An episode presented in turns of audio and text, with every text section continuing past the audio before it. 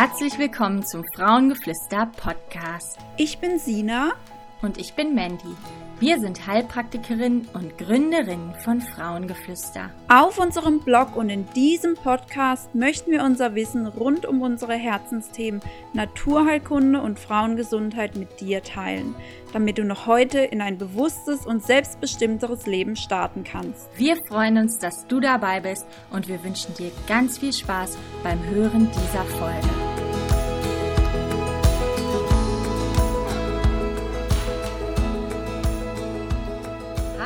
Und herzlich willkommen zu einem neuen Podcast. Es geht weiter mit unserer Verhütungsreihe. Und dieses Mal wollen wir die NFP, die natürliche Familienplanung, etwas genauer unter die Lupe nehmen. Und dazu habe ich eine echte Expertin auf dem Gebiet eingeladen, und zwar die liebe Anne. Hallo Anne. Hallo liebe Mandy, vielen Dank für die Einladung. Ja, vielen Dank, dass du da bist. Ich freue mich total. Ähm, also die NFP ist eine richtig, richtig tolle Verhütungsmethode, die leider oft unterschätzt wird und wo es viele Vorurteile gibt. Und äh, deswegen habe ich Anna eingeladen, damit sie da mal ein bisschen Klarheit schafft und äh, Vorurteile aus dem Weg räumen kann. Ich habe euch auch vorher bei Instagram gefragt, was ihr für Fragen habt, ähm, die NFP betreffend, was ihr schon immer mal über NFP wissen möchtet, was wir vielleicht in unserem Blogbeitrag oder so noch nicht besprochen haben. Ähm, deswegen gehen wir ja auf eure Fragen ein, gehen ins Detail und ähm, ich bin ganz gespannt auf das Gespräch.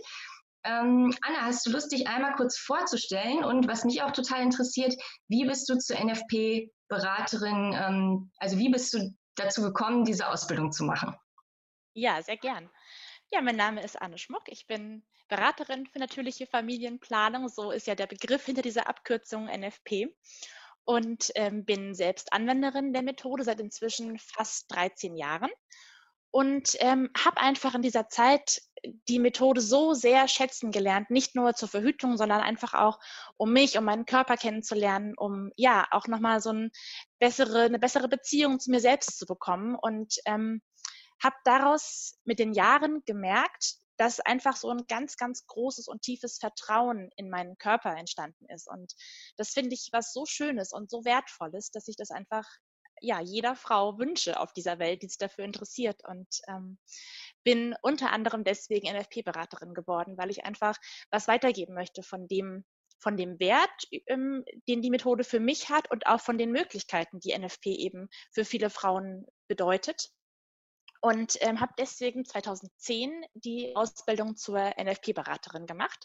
Das ist eine einjährige Ausbildung mit pädagogischen und medizinischen Inhalten und zwei großen Abschlussprüfungen und einer Praktikumsphase.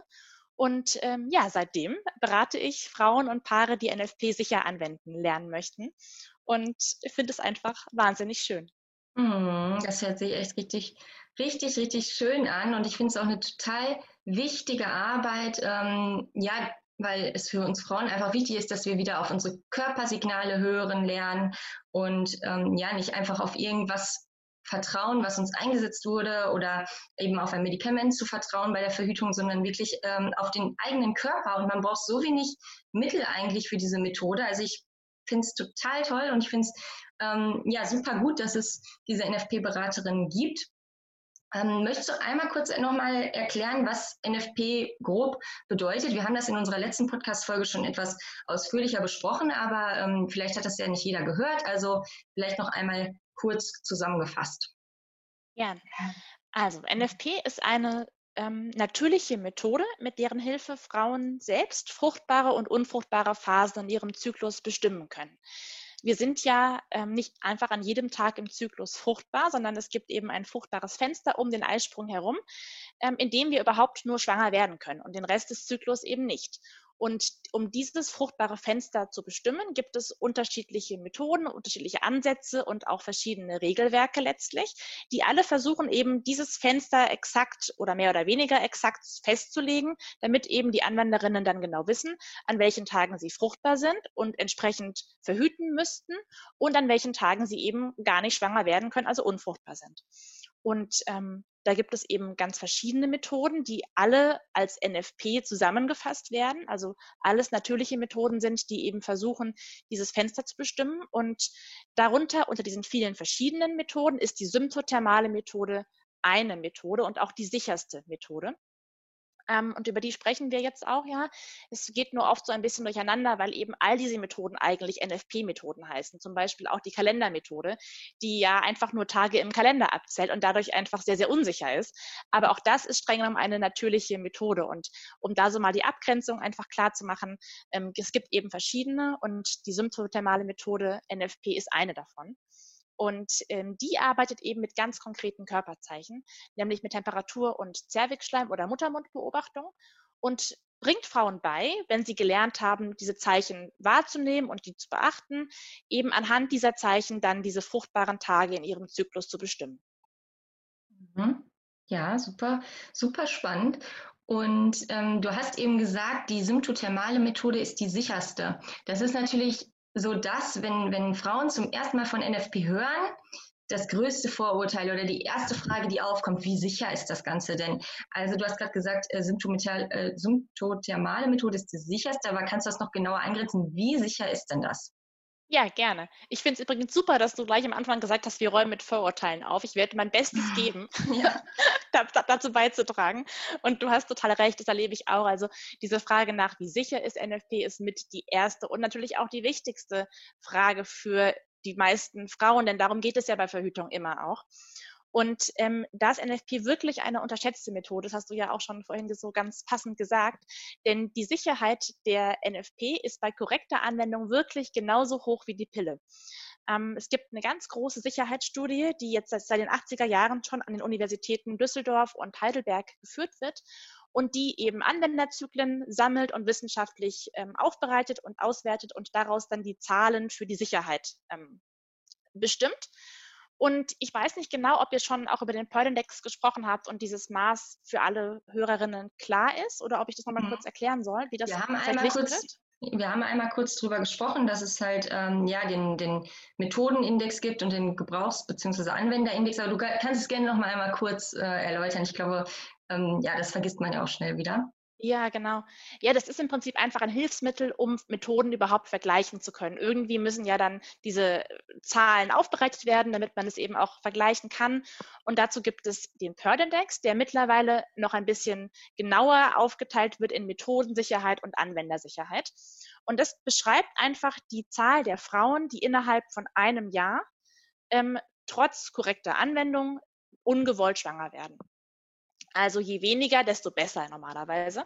Und ähm, die Methodensicherheit für NFP liegt tatsächlich bei 0,4. Das ist also ähm, unter, also alle Methoden, die einen Wert von unter 1 haben, gelten als hochsichere Methoden.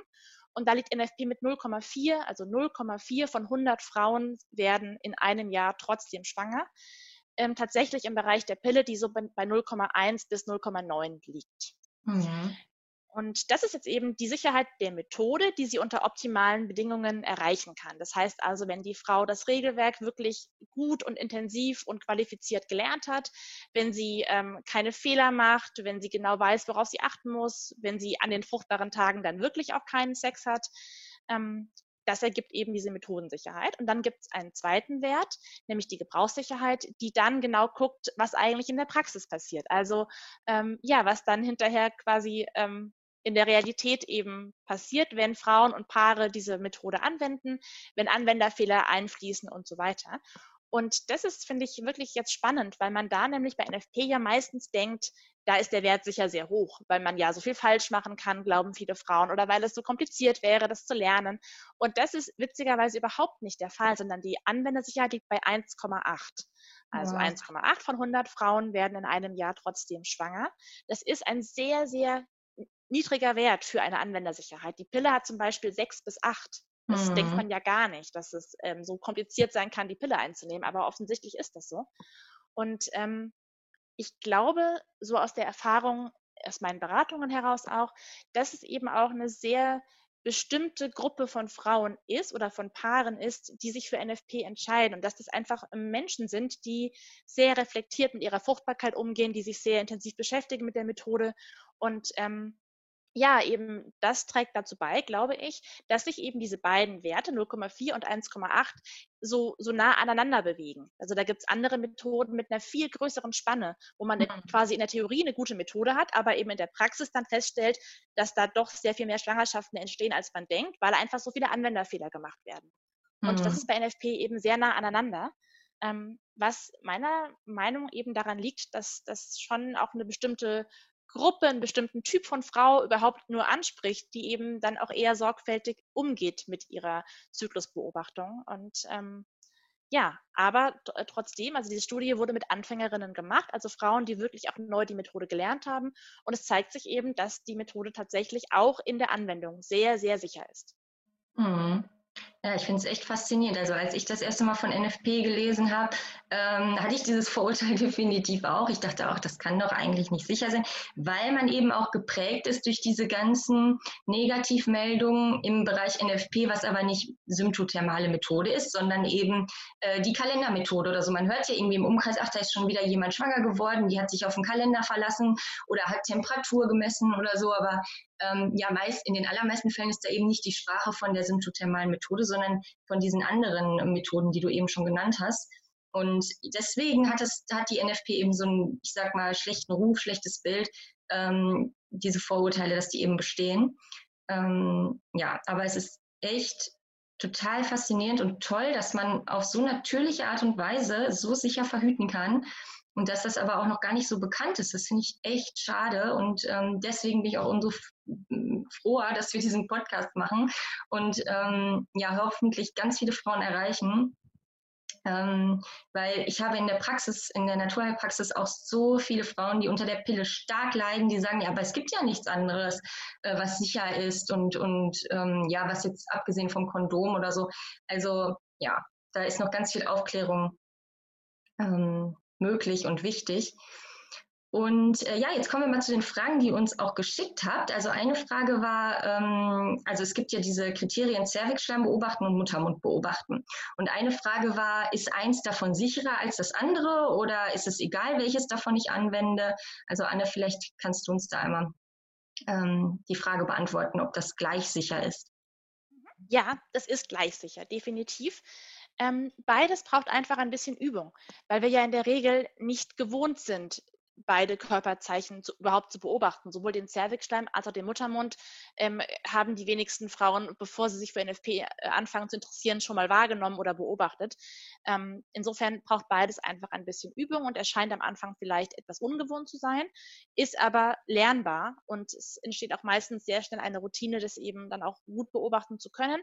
Ähm, da ist es einfach nur erfahrungsgemäß so, dass es für viele Frauen leichter ist, den Zervixschleim zu beobachten, weil der zumindest auch sichtbar ist. Beim Muttermund geht es ja rein ums Gefühl. Also da werden einfach die Veränderungen am Muttermund ertastet, weil der Muttermund sich im Verlauf des Zyklus eben an den fruchtbaren Tagen öffnet, damit Spermien überhaupt Zugang haben ähm, zur Gebärmutter und zum Eileiter, um eben eine Eizelle befruchten zu können. Und diese Öffnung kann man ertasten, neben anderen Kriterien, und ähm, muss sich aber da rein auf sein Tastempfinden ja verlassen. Und das fällt vielen Frauen eben ein bisschen schwerer, als den Zervixschleim zu beobachten, den man auch sehen kann ähm, ist aber eben im Ergebnis beides gleich sicher. Mhm. Okay. Und ähm, eine andere Frage war, oder ja, die, die NFP kann ja nicht nur zur Verhütung eingesetzt werden, sondern auch im Kinderwunsch. Und das mhm. ist ja auch was, wo sie, denke ich mal, fast häufiger, oder? Wird, wird das, weißt du das, ob das häufiger im Kinderwunsch eingesetzt wird oder häufiger im, ähm, zur Verhütung? Hm, ich glaube, das kommt sehr darauf an, in welche, welche Ecke man guckt, sozusagen. Ich habe in meinen Kursen fast nur Frauen, die verhüten wollen. Mhm. Ähm, weil das aber auch einfach mein Schwerpunkt ist. Ich habe zwei Kinder, die beide auch mit NFP geplant sind. Also ich habe in diesen 13 Jahren, die ich jetzt die Methode anwende, dann eben auch zweimal geswitcht sozusagen und dann aktiv ähm, NFP für den Kinderwunsch eingesetzt. Also mhm. ich kenne beide Seiten. Aber wenn man sich jetzt mal so ein, äh, ja, so die fruchtbaren Jahre einer Frau anschaut, dann sind natürlich der Großteil dieser Jahre ja Jahre, in denen verhütet werden soll. Mhm, also ja, die Zeiten, in denen der Kinderwunsch aktiv ist, sind ja dann doch im Verhältnis zum Leben relativ kurz oft nur. Und insofern ist es, glaube ich, so in der zeitlichen Gesamtheit schon, dass äh, mehr Frauen damit verhüten wollen. Aber mhm. du hast ganz recht, es passiert schon auch häufig, dass Frauen eben merken, dass sie die Pille absetzen zum Beispiel und dann schwanger werden möchten und dann eben feststellen, hoppla, so ganz einfach geht's gar nicht. Oder ich werde halt nicht einfach so jetzt spontan schwanger. Ähm, wenn das klappt, das ist wunderbar, aber es klappt eben nicht bei allen Frauen so. Und die fangen dann eben oft an, sich sehr intensiv mit ihrem Zyklus zu beschäftigen und versuchen rauszufinden, woran kann ich überhaupt erkennen, dass ich einen Eisprung habe, wie kann ich bestimmen, wann sind die fruchtbaren Tage. Und da ist NFP super, super wertvoll. Erstmal, um überhaupt den Zyklus kennenzulernen, um zu gucken, eben habe ich Eisprünge, wann habe ich Eisprünge. Ähm, und dann, wenn es darum geht, konkret im, im, laufenden Zyklus zu gucken, wann sind denn wirklich die hochfruchtbaren Tage, also wann, ich, wann ist eine Schwangerschaft äh, wirklich auch sehr wahrscheinlich, ähm, dann ist der Zervixschleim einfach ein super, super gutes Instrument, um diese hochfruchtbaren Tage zu bestimmen.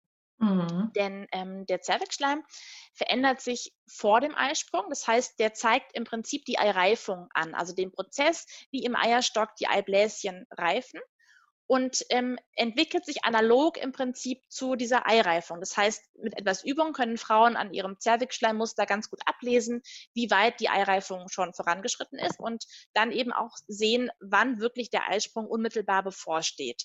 Und zwar erstens zuverlässiger und zweitens auch früher, als es Ovulationstests machen. Deswegen finde ich das für viele, also eigentlich für alle Frauen viel, viel sinnvoller, auf ihren Zervixstein zu schauen, als irgendwie täglich LH-Tests zu machen, mhm. weil der Zervixstein einfach auch zuverlässiger ist und eben auch vor allem schon viel früher anzeigt, wann die Fruchtbarkeit beginnt.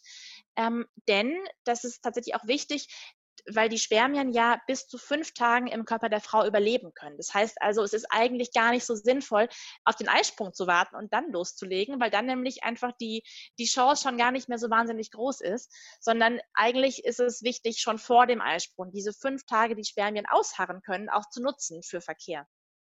Und diese Tage zeigt der Zervixschleim eben sehr zuverlässig an. Deswegen ist es für den Kinderwunsch total wichtig, ähm, den Zervixschleim gut zu beobachten und anhand äh, vom Zervixschleim eben die hochfruchtbaren Tage zu bestimmen.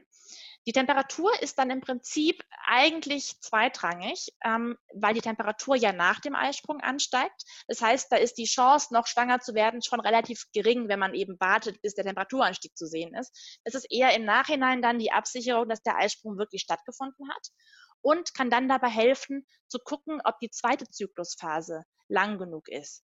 Denn die sollte eben, um schwanger werden zu können, um eben eine befruchtete Eizelle auch sich einnisten lassen zu können, sollte die möglichst nicht zu kurz sein. Das heißt, die Temperatur ist dann schon ganz wertvoll, um eben zu gucken, ob, ob das gut funktioniert, also ob da eben genug Zeit ist für eine Eizelle, sich auch einzunisten.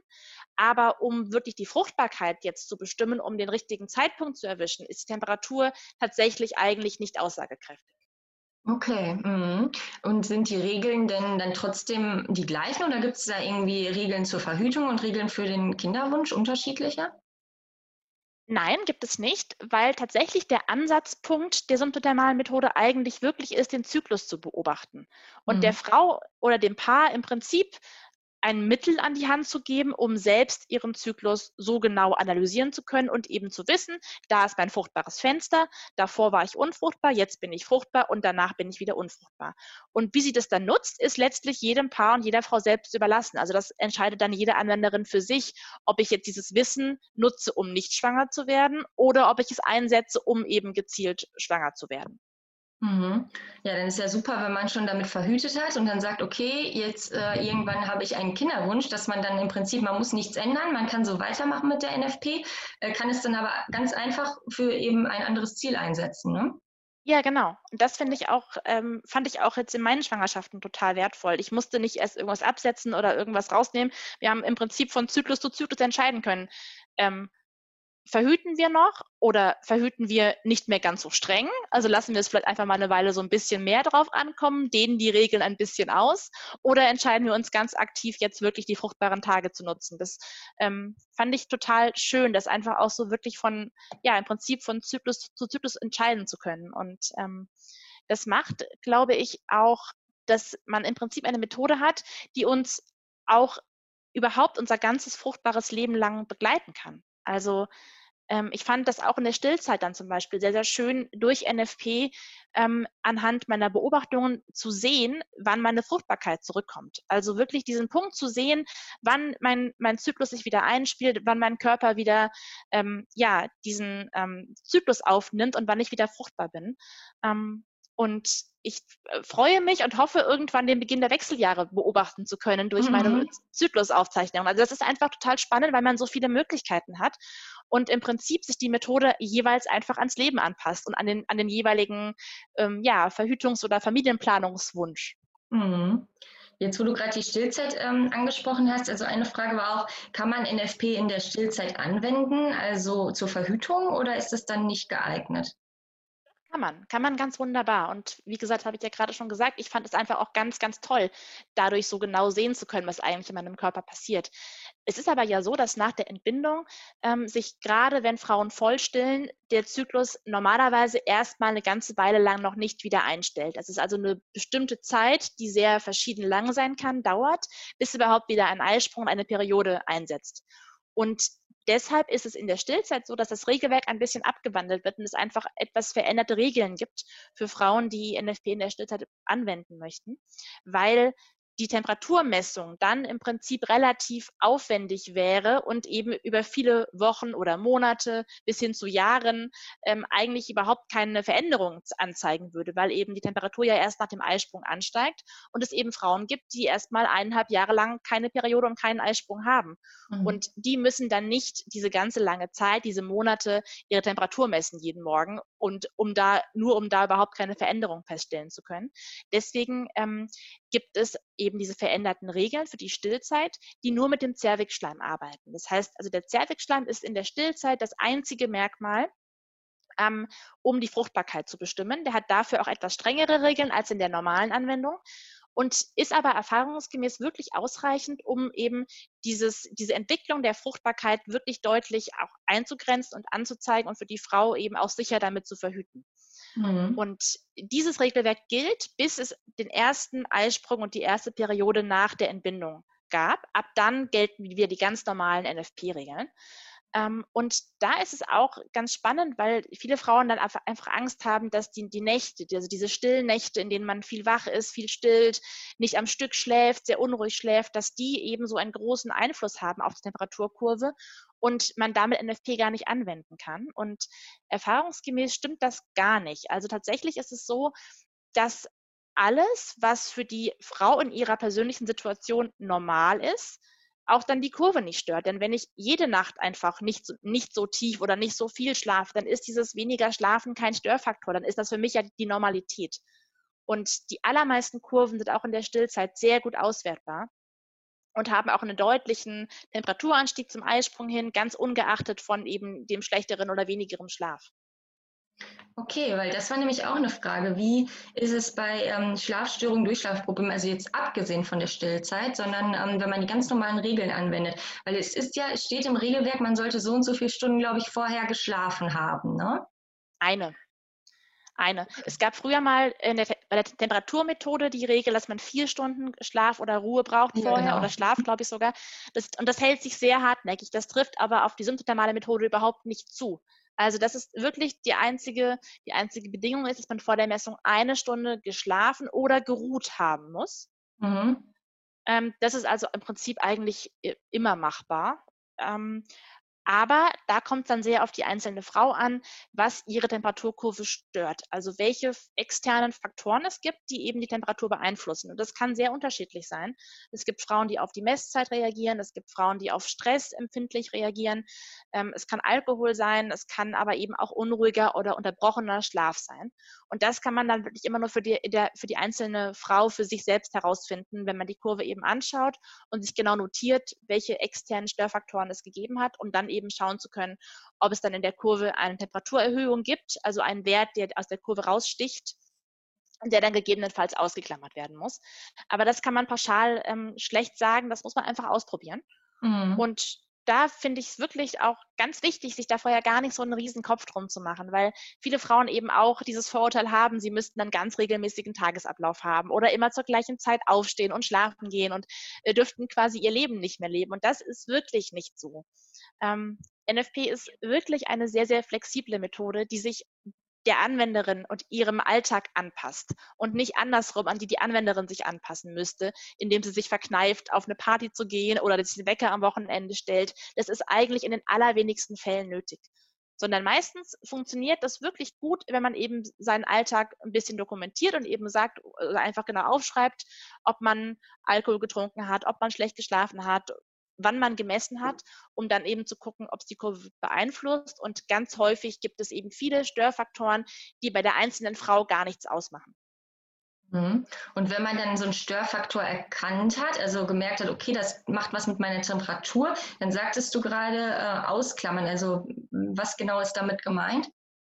Damit ist gemeint, dass man natürlich ähm, unterscheiden muss in der Kurve, ob Temperaturerhöhungen, also Anstiege, ob die eine externe Ursache haben, also so einen Störfaktor darstellen, oder ob die durch den Eisprung erhöht sind. Denn, denn wir suchen ja einen Temperaturanstieg in der Temperaturkurve, der infolge des Eisprungs auftritt, um eben den Eisprung feststellen zu können. Das heißt, ich will einfach verhindern, dass ich jetzt eben drei Tage vielleicht ein bisschen krank war und dadurch höhere Messwerte bekommen habe, will ich ja verhindern, dass ich diese höheren Messwerte als Eisprung festhalte, obwohl sie in Wahrheit aber durch die Erkältung zustande kommen, zum Beispiel.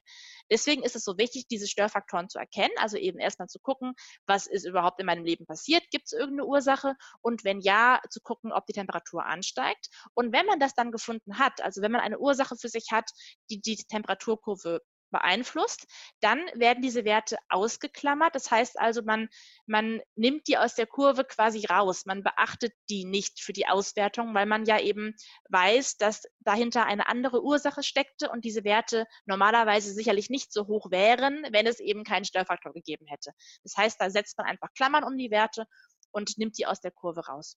Mhm, okay. Und wenn die Temperatur im ganzen Zyklus stark schwankend ist, hat es dann auch was mit Störfaktoren zu tun oder was könnte da die Ursache sein? Was, wie geht man damit um? Das hat äh, meiner Erfahrung nach sehr häufig was mit der Messweise zu tun, also dass die, dass die Anwenderin einfach nicht regelkonform misst. Es gibt dann also ja natürlich Regeln, zum Beispiel auch dafür, wie gemessen werden muss, dass man eben wirklich direkt nach dem Aufwachen die Temperatur misst, bevor man schon mal ins Bad gegangen ist, bevor man vielleicht sich noch zehnmal im Bett hin und her gewälzt hat, also wirklich direkt beim ersten Erwachen zum Beispiel. Ähm, das ist was, was dann häufig dazu führt, dass Frauen das nicht machen und dann aber eben unruhigere Temperaturkurven haben weil wir versuchen wirklich die Ruhetemperatur zu erwischen, um auch vergleichbare Werte überhaupt zu erhalten. Und diese Ruhetemperatur muss eben wirklich direkt nach dem Aufwachen gemessen werden. Dann ähm, kann sein, dass die Frau nicht lang genug misst oder an einem Messort misst, der nicht geeignet ist, zum Beispiel unter der Achsel oder auf der Stirn wie man ja Fieber messen kann zum Beispiel, das ist für die NFP zu ungenau. Mhm. Wenn man da misst, erhält man auch einfach unruhigere und zackigere Kurven oder auch wenn nicht lang genug gemessen wird. Also da steckt einfach schon viel Potenzial drin. Das muss man einfach einmal sich angucken und eben ähm, sich klar machen, welche Anforderungen es quasi an das Messen gibt, wie man genau messen muss, um da schon mal auszuschließen, dass man dadurch eben so zackige Kurven bekommt. Dann kann natürlich Störfaktoren ein Thema sein. Da muss man einfach gut gucken. Ähm, das ist überhaupt auch einfach eines der schwierigsten Themen in der NFP, eben die eigenen Störfaktoren zu erkennen. Das ähm, empfehle ich schon immer mit einer Beraterin zusammen einfach zu machen, weil man dann einfach Hilfe hat und jemanden hat, der genau mit einem den Zyklus durchgeht und schaut, was sind deine Störfaktoren, was musst du für dich beachten, wann musst du klammern, wann darfst du nicht klammern. Das ist einfach am Anfang manchmal verwirrend für Frauen und da hilft eben eine ausgebildete Beraterin sehr beim Lernen und um das eben für sich klar zu kriegen. Und der, die dritte Möglichkeit für so unruhige Kurven sind tatsächlich, wenn Zyklusstörungen dahinter stecken. Also irgendwelche Erkrankungen zum Beispiel oder hormonellen Ungleichgewichte, die da, dazu führen, dass es keinen Eisprung gibt und eben die Temperatur nicht dieses, diese typischen dieses typische Gleichgewicht von Temperaturtieflage vor dem Eisprung und Temperaturhochlage nach dem Eisprung ausbildet. Das ähm, passiert in verschiedenen Lebensphasen und, und, aus verschiedenen Gründen. Aber auch dann, wenn es also keinen Eisprung gibt, sind die Kurven oft sehr unruhig und nicht auswertbar. Mhm. Okay, also kann man schon ein bisschen was ausprobieren, um zu gucken, ob dass man die Kurve halt ruhiger bekommt. Ähm, ja, weil sonst ist es ja wahrscheinlich nicht richtig auswertbar, wenn es jetzt so stark schwankt. Ähm, mhm. Und wie ist das, wenn man einen sehr stark unregelmäßigen Zyklus hat. Also ich sag mal, äh, den einen, der eine Zyklus ist 25 Tage, der nächste ist 45 Tage. Gibt es da irgendwie ähm, eine Regel, ab wann man NFP anwenden kann? Oder ähm, kann man das dann einfach nicht machen, wenn man einen unregelmäßigen Zyklus hat? Doch, auf jeden Fall. Und das ist, finde ich, eigentlich auch sehr wertvoll dann, weil man ja genau dadurch eben gucken kann, ist der Zyklus einfach unregelmäßig, aber ich habe Eisprünge oder habe ich vielleicht einfach ganz oft keinen Eisprung oder was passiert da überhaupt im Körper? Es gibt also keine Regel, wie lang oder kurz der Zyklus sein muss ähm, weil wir ja eben nicht die Kalendermethode anwenden. Also das heißt, es werden ja keine Tage einfach nur abgezählt, sondern wir gucken uns die Körperzeichen an und die verändern sich zuverlässig, ganz egal, ob der Zyklus jetzt 28 oder 23 oder 47 Tage lang ist die äh, verändern sich immer zuverlässig auf dieselbe Art und ich kann den Eisprung dadurch auch immer zuverlässig feststellen. Die Sache ist nur die, dass natürlich je länger der Zyklus ist, ähm, diese potenziell fruchtbare Zeit vor dem Eisprung immer länger wird. Ich also immer länger darauf warten muss, meine Regeln überhaupt anwenden zu können. Denn die Temperatur steigt ja erst nach dem Eisprung und es ist, ist dann auch erst danach auswertbar. Das heißt also, ähm, ich habe in einem sehr langen Zyklus eben auch sehr lange Zeit, die ich darauf warte und entsprechend aber verhüten muss, weil ich von Fruchtbarkeit ausgehe. Das heißt also rein von dem Verhütungsaspekt wird es zwar nicht unsicherer mit einem langen Zyklus, aber weniger praktikabel, weil einfach im Endeffekt weniger Tage übrig bleiben, an denen nicht verhütet werden muss und sehr viele, an denen dann doch verhütet wird. Das heißt also, da ist so ein bisschen das Aufwand-Nutzen-Verhältnis einfach ähm, zu hinterfragen. Aber wenn man mal den ähm, Aspekt der Verhütung außen vor lässt und mal nur guckt, was bringt mir NFP dann, dann finde ich den Nutzen sehr, sehr groß, weil ich eben ein Instrument habe, was mir überhaupt die Vorgänge in meinem Körper deutlich macht und ich überhaupt erstmal eben gucken kann, ähm, was macht denn mein Körper eigentlich? Habe ich Eisprünge? Wann sind die Eisprünge? Sind die einzelnen Zyklusphasen zu lang, zu kurz? und ähm, kann da einfach auch schon sehr wertvolle Hinweise draus ziehen auf das Hormongleichgewicht zum Beispiel. Mhm. Das ist auch bei mir in der Praxis. Ich finde das super toll, wenn ähm, Frauen NFP anwenden, ihre Temperatur messen und dann schon mal die Kurven mitbringen, in die, ähm, also in, zu dem Termin zu mir, äh, dass ich dann da einmal drüber gucken kann. Das gibt mir auch schon ganz viele Hinweise, was denn da ähm, vorliegen könnte, was für ein hormonelles Ungleichgewicht und so weiter. Also das ist ähm, ja einfach gut, wenn man, wenn man so einen Einblick in den eigenen Körper gewinnt und ähm, das dann auch im, ja, in Bezug auf irgendwelche Erkrankungen, auf, auf Disbalancen oder so in der Therapie dann anwenden kann, also mit, mit einbeziehen kann, diese Beobachtung. Ja, ganz genau. Mhm. Ja, ganz genau, finde ich auch. Und das ist ja so ein Zyklusblatt im Prinzip, das macht ja letztlich einfach sichtbar, was im Körper passiert an hormonellen Abläufen, um, am, am, an Zyklusgeschehen. Also es ist letztlich ein Hilfsmittel, um eben ähm, ja, die, die Gesundheit als Frau, also das, das Zyklusgeschehen abzubilden und insofern eben total wertvoll für Therapien, für ähm, ja, behandelnde Ärzte, Heilpraktiker und so weiter und auch für die Frau selbst einfach, um eben sehen zu können, was da eigentlich los ist. Und ich glaube, das nimmt auch so ein bisschen mh, hm, die Hilflosigkeit für viele Frauen. Ich habe mhm. manchmal auch Frauen zum Beispiel mit PCOS, also dem ähm, diesem Syndrom, dass ähm, die Eireifung gestört ist, die ganz verzweifelt sind, weil ihre Ärzte ihr dann, ihnen dann sagen, sie müssen die Pille nehmen und es aber eigentlich nicht wollen. Und äh, für die ist es einfach auch total wertvoll, aus dieser Hilflosigkeit rauszukommen und ein Mittel zu haben, was sie selber anwenden können, um überhaupt erstmal selber so einen Zugang zu finden zu ihrem Körper und da einfach zu verstehen, was da eigentlich nicht rund läuft. Und ich glaube, das ist einfach auch so wertvoll, dass man eben nicht mehr das Gefühl hat, so angewiesen zu sein darauf, dass einem jetzt irgendein Arzt sagt, man hätte halt keinen Eisprung, ähm, weil da halt einmal der Gynäkologe äh, geschallt hat und im Ultraschall nichts gesehen hat, sondern dass man wirklich selber was tun kann, um das selber für sich rauszufinden. Ja, ja, auf jeden Fall. Ähm, wo du gerade die Pille angesprochen hast, wie ist das denn nach dem Absetzen der Pille? Mh, hm, wann, wie lange dauert es, bis NFP dann aussagekräftig ist? Aussagekräftig ist NFP im Prinzip sofort, weil ja NFP eben einfach abbildet, was im Körper los ist. Das heißt also, wenn es einen Eisprung gibt, dann kann ich den mit NFP auch im allerersten Zyklus direkt abbilden. Und wenn es keinen gibt, dann kann ich eben mit NFP abbilden, dass es keinen Eisprung gibt. Das heißt also, ähm, aussagekräftig ist die Methode sofort, aber anwendbar im Sinne von, ich kann auch unfruchtbare Tage festmachen, im Prinzip erst, wenn es zum Eisprung kommt, also wenn der Zyklus sich wieder eingespielt hat. Und das ist sehr unterschiedlich, wie lange das dauert. Das ist ungefähr so rein statistisch so, dass die Hälfte aller Frauen nach der Pille sofort wieder ihren Zyklus hat und die andere Hälfte eben ein bisschen drauf warten muss. Das kann von drei bis sechs Monate, in Ausnahmefällen auch mal bis zu einem Jahr dauern, bis sich der Zyklus wieder ähm, regeneriert und einspielt. Und ähm, da hast du sicherlich noch, ein, also noch bessere ähm, Gedanken zu, so ab wann du da eingreifen würdest oder ab wann du sagen würdest, es lohnt sich mal, da diagnostisch zu gucken, ob alles in Ordnung ist. Ähm, ich empfehle meistens erstmal wirklich ein bisschen auch sich Zeit zu geben und dem Körper einfach die Zeit zu lassen, die er auch braucht, um eben diesen Ablauf wieder zu erlernen. Denn die Pille kappt ja im Prinzip die Kommunikation zwischen Gehirn und Eierstöcken und hm, hemmt die Produktion der körpereigenen Sexualhormone. Und das wieder anzufangen, ist für den Körper erstmal auch ein Ding. Also der braucht ein bisschen Zeit, um das wieder zu lernen, um da wieder reinzufinden in vielen Fällen. Und ähm, da finde ich es eigentlich sinnvoll, wirklich auch erstmal die Zeit zu geben. Und nur wenn es dann eben über einen längeren Zeitraum sich einfach wirklich nichts tut, dann kann man mal gucken, ob man unterstützen kann. Ne? Aber so mhm. ein bisschen Geduld, glaube ich, ist da schon einfach auch ein ganz guter, ähm, ja, ganz gut für den Start auf jeden Fall. Ja, da bin ich ganz deiner Meinung. Also da braucht man sich erstmal keine Gedanken machen. Viele machen sich dann schon Sorgen. Jetzt habe ich die Pille vor zwei Monaten abgesetzt und meine Periode kommt nicht wieder und sind ganz aufgelöst.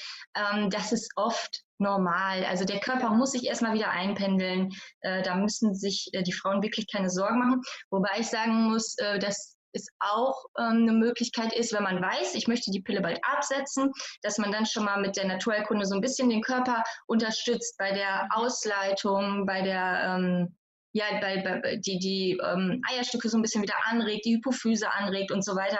Äh, das kann man ganz sanft mit Naturheilkunde, also mit Naturheilmitteln machen, ähm, um dann eben dieses Absetzen der Pille für den Körper ein bisschen einfacher zu machen. Also man kann da schon ähm, was tun, wobei, also es ist nicht besorgniserregend oder so, aber ein bisschen unterstützen kann man schon.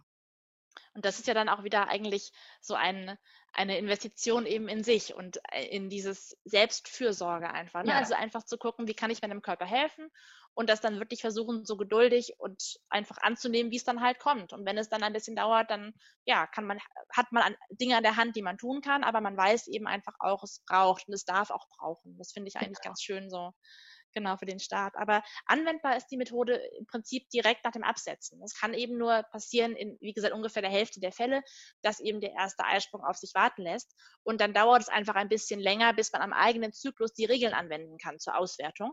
Ähm, aber das heißt nicht, dass man nicht schon anfangen kann zu beobachten. Also sowohl die Temperaturmessung als auch die Zervixschleimbeobachtung brauchen ja auch ein bisschen Routine, um da reinzufinden. Und ich finde es eigentlich sogar eine ganz gute Zeit eben, ähm, wenn man sowieso nach, der Pille ja oft sehr ähm, sensibel ist für seinen, für seinen Körper. Also Frauen, die die Pille absetzen, haben da ja oft auch lange drüber nachgedacht vorher, haben sich da irgendwie Gedanken drüber gemacht und sind dann auch aufgeregt und haben irgendwie Lust, dann zu gucken, was verändert sich jetzt überhaupt. Und das ist eigentlich schön, dann auch direkt schon mit dieser Beobachtung anzufangen, weil man da die Zeit eben auch nutzen kann, um schon mal in die Routine reinzukommen und das einfach auch einzuüben. Und ähm, selbst wenn es dann eben ein bisschen länger dauert, bis der erste Eisprung auswertbar ist, hat man einfach dann vorher schon genug Zeit gehabt, um das auch einfach einzuüben und sich daran zu gewöhnen. Mhm. Ja. Und äh, für die NFP braucht man ja sehr wenig Hilfsmittel eigentlich. Das ist ja das Schöne. Man kann es im Prinzip mit einem äh, Thermometer und einem Blatt, einem Zyklusblatt, äh, kann man schon loslegen. Es gibt aber ja auch diverse äh, Tools, die es einfacher machen sollen, Zykluscomputer, äh, bestimmte Apps und so weiter. Ähm, vielleicht kannst du uns da mal so Tipps geben, was, was sind so die Unterschiede, was findest du gut, was, was gibt es vielleicht auch was, was du nicht empfehlen würdest? Mhm. Ähm, ja, ich bin da tatsächlich ähm, zwiegespalten, muss ich ehrlich sagen, weil hm, ich weiß natürlich, dass Apps und so technische Hilfsmittel für viele Frauen einfach zum Alltag dazugehören und auch komfortabel sind in der Anwendung und ähm, das einfach auch immer mehr nachgefragt wird. Auf der anderen Seite muss man aber ganz klar sagen, dass dieser Komfort in der Anwendung immer zu Lasten der Sicherheit geht. Also das heißt einfach, es gibt keine App und keinen Computer und kein Tool ähm, und kein Messsensor und was noch alles, das tatsächlich in der Anwendung so sicher wäre, wie die symptothermale Methode von Hand angewendet, also quasi mit dem eigenen Gehirn und der, und der eigenen Auswertung. Ähm, das ist einfach, also das ist, ist, einfach Fakt. Es gibt eben einfach da nichts, was diese Sicherheit erreicht. Das ist immer ein bisschen unsicherer letztlich. Und das muss man einfach wissen. Und für mich persönlich ist das allein schon einfach ähm, ausschlaggebend dafür, dass ich mich darauf nicht verlassen würde. Dass ich also immer mich auf mich und meine eigene Anwendung verlassen würde.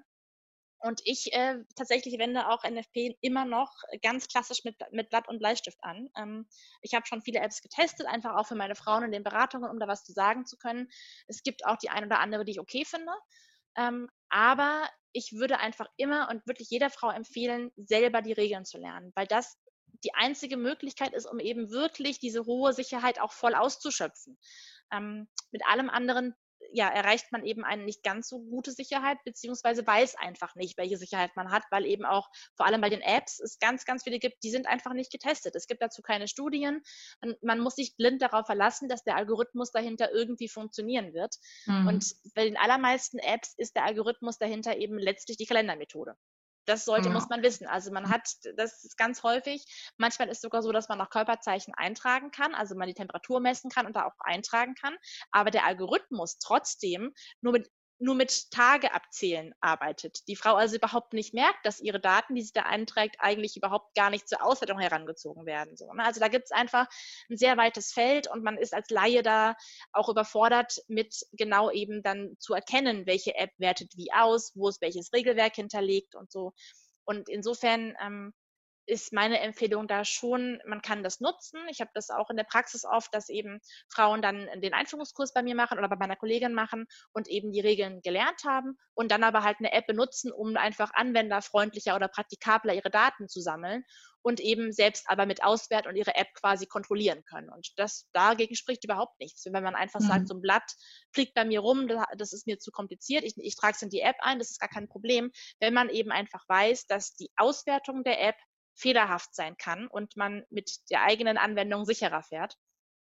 Und insofern wäre das meine Empfehlung schon wirklich, egal wie man hinterher arbeiten möchte, mit Computer, mit Blatt, mit App, wie auch immer, dass man wirklich erstmal selber sich mit der Methode beschäftigt und die Regeln wirklich sicher erlernt. Mhm. Und ähm, dann eben diese Hilfsmittel wirklich als Hilfsmittel benutzt und nicht ähm, die Verantwortung dann dahin abgibt. Und ich glaube, das ist eben zum einen wegen der Sicherheit einfach wichtig und zum anderen aber auch, finde ich, gewinnt man sonst auch nicht so sehr viel. Klar, man hat dann eine hormonfreie Verhütung, aber wenn die Verantwortung letztlich wieder nicht bei mir liegt, sondern bei irgendeinem Gerät oder irgendeiner App, die mir dann halt sagt, ich wäre fruchtbar, dann finde ich, hat man im Prinzip so an Selbstbestimmtheit noch nicht so wahnsinnig viel gewonnen. Also ich glaube, dass ist auch so mental für die Frauen eigentlich das Wertvolle, ja, es wirklich selbst in der Hand haben zu können und eben selber zu wissen, ja, es ist, ich kann das anwenden, ich kann meinen Körper da einordnen und verstehen und ähm, ja, das finde ich eigentlich schade, wenn man das dann, dieses, diese Möglichkeit, dann einfach an die nächste Instanz quasi von der Pille hin zu einem Zykluscomputer abgibt. Also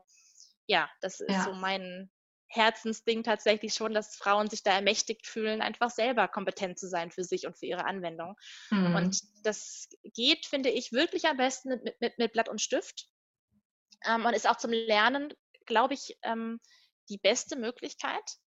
Mhm. Ähm, aber wie gesagt, wenn man in der Anwendung hinterher sagt, ich nehme lieber eine App, weil es einfacher ist, ist das vollkommen in Ordnung, solange man eben selber auch die Regeln beherrscht. Ja, kann ich total verstehen. Sehe ich ganz genauso. Also gerade wie du sagst, in der Anfangszeit ähm, ist ganz klassisch zu lernen, damit man wirklich die ganzen Hintergründe versteht und ähm, ähm, seinen Körper richtig kennenlernt und sich eben nicht wieder auf ein, ein anderes Tool verlässt. Ähm, ja, und wie du schon sagst, wenn man später dann auf eine App zurückgreifen möchte oder so, ist das ja ähm, ganz, ja, kann man das ja natürlich machen und äh, ist bestimmt auch praktikabel und so weiter. Aber am Anfang ist das sicherlich sehr gut, wenn man es genau lernt. Ja, und das ist auch, ich finde auch so was selber zu verschriftlichen, ne, das hat ja auch einfach nochmal ein ganz mhm. anderes Reflexionsniveau. Das ist, finde ich, wie früher in der Schule beim Vokabellernen. Wenn man das selber aufgeschrieben hat, hat es sich einfach besser eingeprägt, als wenn man so drüber liest oder eben beim Smartphone drüber wischt und sich denkt, ah ja, genau, passt schon ähm, ich, das ist einfach schon, also das merke ich schon, dass Frauen, die ihre Kurve wirklich selber zeichnen, selber führen, dass die auch ein wirklich viel tieferes Verständnis gewinnen dafür. Ähm, ja. Also das unterschätzt man ein bisschen und denkt man so gar nicht, aber ich, also ich merke das tatsächlich oft, ob Frauen auf Papier arbeiten oder eben nur mit ihrer App und eigentlich mit diesen Punkten, die da angezeigt werden, gar nichts anfangen können, weil sie eben gar nicht verstanden haben, was das eigentlich bedeuten soll hinterher. Mhm. Und insofern finde ich ähm, das einfach, ja, auch was sehr Schönes und ähm, eben auch für eine sichere Anwendung wichtiges Vorgehen sozusagen, da selbst einfach sich auszukennen. Mhm. Und ja, wenn man das jetzt erlernen möchte, wie geht man denn vor? Was, was kann man machen? Kann man einfach ein Buch lesen und dann kann man das? Oder reicht da irgendwie ein Blogartikel zu lesen? Oder sollte man in eine Beratung kommen? Was, äh, also wahrscheinlich sollte man in eine Beratung kommen. ja, also ähm, prinzipiell muss man das nicht. Es ist also, man kann die Methode im Selbststudium lernen. Ein Blogartikel alleine finde ich zu dünn. Es gibt also ein ganz bestimmtes ähm, Regelwerk, was in einem bestimmten Buch, in dem Praxisbuch zur Methode ähm, festgeschrieben ist und was man eben lesen sollte, wenn man diese Methode anwenden will. Denn also erstmal muss man genau? sich ja quasi, das ist das Praxisbuch natürlich und sicher von der Arbeitsgruppe NFP. Ähm, ist im Trias Verlag erschienen, das kannst du bestimmt irgendwo verlinken, oder? Ja, mhm, dann ich. finden das die Anwenderinnen, genau. Und das ist halt das Buch, was eben zu dieser Methode erarbeitet wurde, was genau beschreibt, warum das so funktioniert und so weiter, auch nochmal die, die Sicherheit beleuchtet und eben dann die ganzen Regeln erklärt. Und wenn man jemand ist, der gut alleine lernen kann, dann spricht da gar nichts dagegen, das Buch sich einfach zu kaufen und damit loszulegen. Ähm, was man aber dazu wissen sollte, ist, dass diese Studie, von der ich vorhin sprach, also die diese ähm, Sicherheiten mit 0,4 Methodensicherheit und 1,8 Anwendersicherheit, dass diese Studie mit Frauen gemacht wurde, die die Methode bei einer Beraterin gelernt haben. Also das heißt, im Prinzip ähm, haben wir keine Studie mit Frauen, die jetzt selber sich da eingelesen haben. Ähm, das heißt nicht, dass es schlechter wäre, es das heißt einfach nur, dass, dass wir eigentlich keine Aussage darüber treffen können, wie gut das dann funktioniert hinterher, weil man natürlich keine Kontrolle hat, ob man jetzt wirklich alles verstanden hat, ob man da jetzt eben alles richtig anwendet oder nicht. Ähm, deswegen ist unsere Empfehlung jetzt als Beraterinnen, dass wenn man selber die Methode sich mit dem Buch erlernt hat, dass man dann trotzdem einfach nach den ersten drei, vier Zyklen mal so einen einzelnen Beratungstermin ausbaut und einfach mal mit seinen Aufzeichnungen kommt in die Beratung und die Beraterin einfach mal draufschauen lässt und einfach so, ne, da kann man nochmal seine eigenen Fragen ansprechen, die man vielleicht hat. Die Beraterin kann ein Feedback geben, ob, die, ob der Zyklus so weit gut ausgewertet wird und so weiter, um einfach ähm, sicherzustellen, dass man wirklich eben alles auch richtig verstanden hat. Mhm. Und die andere Möglichkeit, wenn man jetzt nicht so gerne sich da alleine einfuchsen will, ist ähm, der Einführungskurs bei einer ausgebildeten Beraterin. Da kann man also dieses ganze Regelwerk dann auch Schritt für Schritt in Begleitung einer Beraterin in einem Kurs lernen. Diese Kurse sind speziell für Anfängerinnen konzipiert. Also da geht man wirklich Schritt für Schritt vor. Wir arbeiten zusammen eben alles, was man braucht, um NFP sicher anzuwenden. Also alle Regeln, erklären die Hintergründe ausführlich, den Zyklus ganz ausführlich und sind vor allem, und das finde ich eigentlich das, das Wichtige daran, sind eben in den ersten Zyklen einfach als Ansprechpartnerin da, wenn die Frauen dann anfangen, eben die Regel an ihren eigenen Zyklen anzuwenden. Weil so erfahrungsgemäß sind einfach Beispielzyklen in irgendeinem Arbeitsset oder im Internet was ganz anderes, als die eigenen Kurven auszuwerten, wo mhm. die eigene Verantwortung dahinter steht für die eigene Verhütung letztlich. Das ist einfach eine ganz andere Sache und viel, viel schwieriger oft. Und ähm, deswegen ist dieser Einführungskurs eben so konzipiert, dass wir die ersten drei, vier Zyklen zusammenarbeiten und eben das Erlernen der Regeln immer auch an den eigenen Zyklen passiert, damit die Frauen von Anfang an mit ihren eigenen Kurven umgehen lernen und da einfach sicher werden und genau wissen, was sind Störfaktoren für mich, wo muss ich klammern, wie muss ich was auswerten und so weiter. Und ähm, genau, diese Kurse gibt es bei allen NFP-Beraterinnen.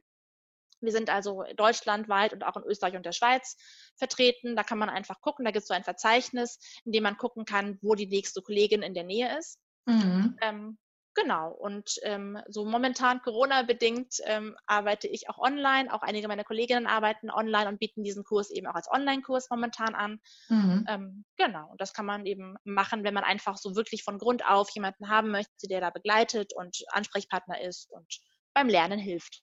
Super, ja.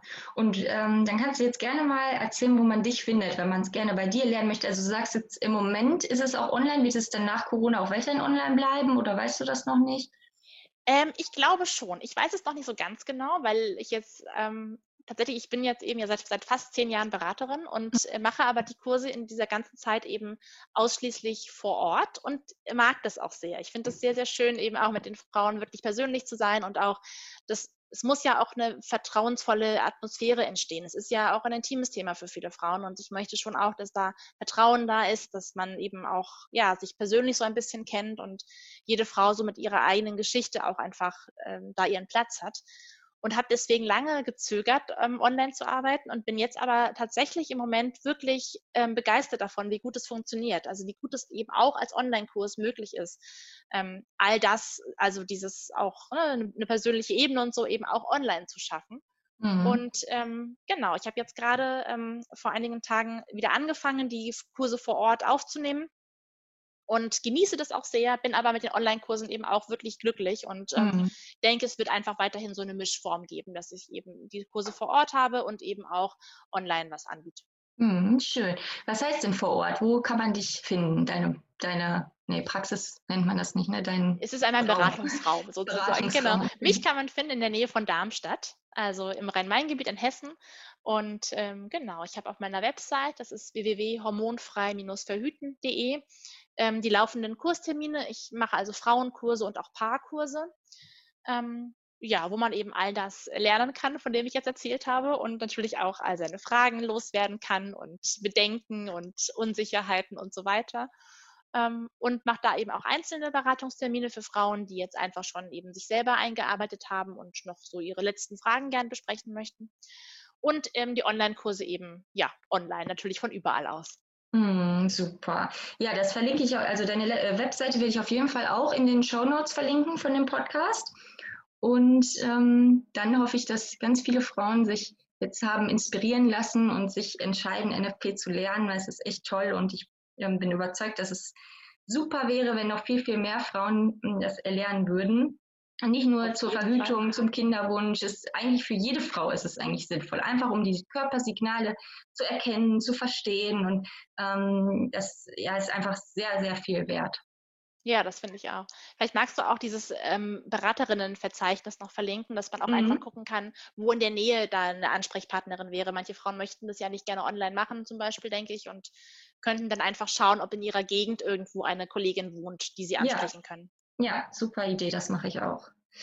Genau, ja, und dann, ähm, falls jetzt noch irgendwelche Fragen bei euch Zuhörern offen geblieben sind, ihr dürft mir das bestimmt nochmal mir oder auch der Anne, bei, ähm, bei Instagram heißt Anne äh, und Tschüss Hormone, ähm, mir oder Anne schreiben und ähm, weil die Anne hatte auch noch vor, einen Blogbeitrag äh, zu schreiben für unseren Frauengeflüster-Blog. Äh, vielleicht kann man ja die, da die ein oder andere Frage, die jetzt noch ungeklärt ist, da nochmal ansprechen. Genau, sehr gerne. Ja, schön. Ich danke dir total. Es war richtig, richtig schön und aufschlussreich. Ich habe auch noch mal einiges gelernt und äh, ich bin sehr, sehr glücklich, dass du dabei warst, Anna. Auch ich habe mich auch sehr gefreut. Ich hoffe, wir haben ein paar Vorurteile entkräften können und ein paar Frauen da draußen Lust machen können auf NFP. Ich denke auf jeden Fall. Okay, vielen, vielen Dank. Dann bis sehr bald. Gerne. Ja, bis bald. Tschüss. Tschüss.